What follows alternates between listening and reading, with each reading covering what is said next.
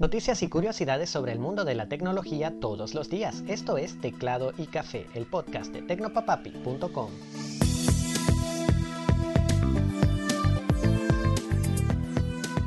Hola, ¿qué tal? Te deseo un gran día. Estoy contento de volver a grabar estos episodios después de dos semanas de descanso, si se puede decir así, que me sirvieron para organizar un poco las ideas, eh, dormir un poco más y recargar las energías para empezar a grabar nuevamente todos los días. Soy Alexis López Abreu y empezamos la jornada hablando de criptomonedas y de Celsius. Y es que la plataforma de préstamo de criptoactivos se declaró en bancarrota después de haber cerrado sus operaciones hace un mes. El llamado invierno cripto se cobró como víctima a la plataforma Celsius, quien deja una gran incertidumbre sobre quienes confiaron en ella.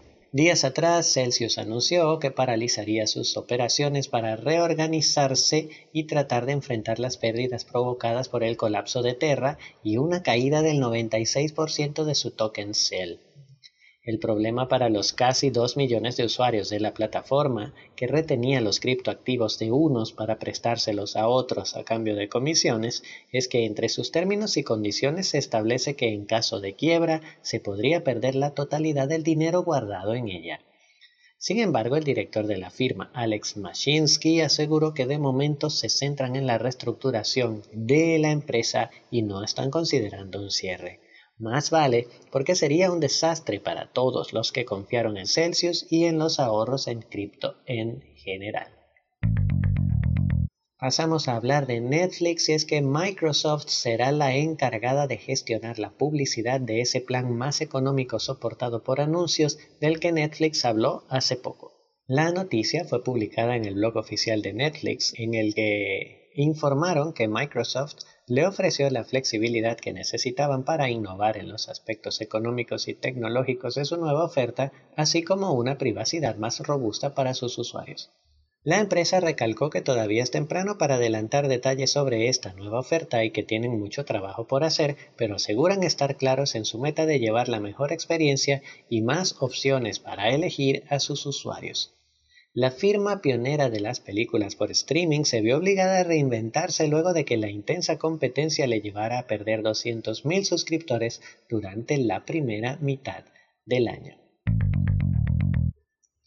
El canal de YouTube Brick Experiments Channel publicó un sorprendente video en el que muestra el proceso de construcción de un submarino hecho con bloques de Lego.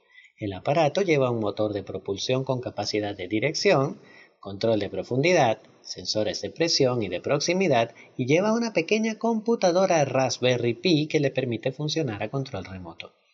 Todo esto dentro de un tanque de plexiglas hermético que le da la posibilidad de sumergirse y moverse bajo el agua. El autor no solo te muestra todo el proceso en video, sino que te deja toda una colección de enlaces con planos, instrucciones y hasta el código de programación en Python para que cualquiera pueda armarse el suyo. Tienes que verlo. Y todo el mundo se está preguntando qué pasaba por la mente de los ejecutivos de BMW cuando se les ocurrió una de las ideas más ridículas y terribles de toda su historia, incluir microtransacciones para usar las funciones de sus vehículos. La firma anunció que está probando en el mercado surcoreano un paquete de suscripciones que permitiría a los propietarios de sus vehículos calentar el asiento del conductor por la módica suma de 18 dólares al mes o 415 dólares de por vida. Una oferta similar se puede ver en las tiendas en línea de BMW del Reino Unido, donde se puede comprar el prestigioso paquete conectado con opciones con calefacción de asientos delanteros, calefacción en el volante y actualizaciones periódicas al mapa del GPS.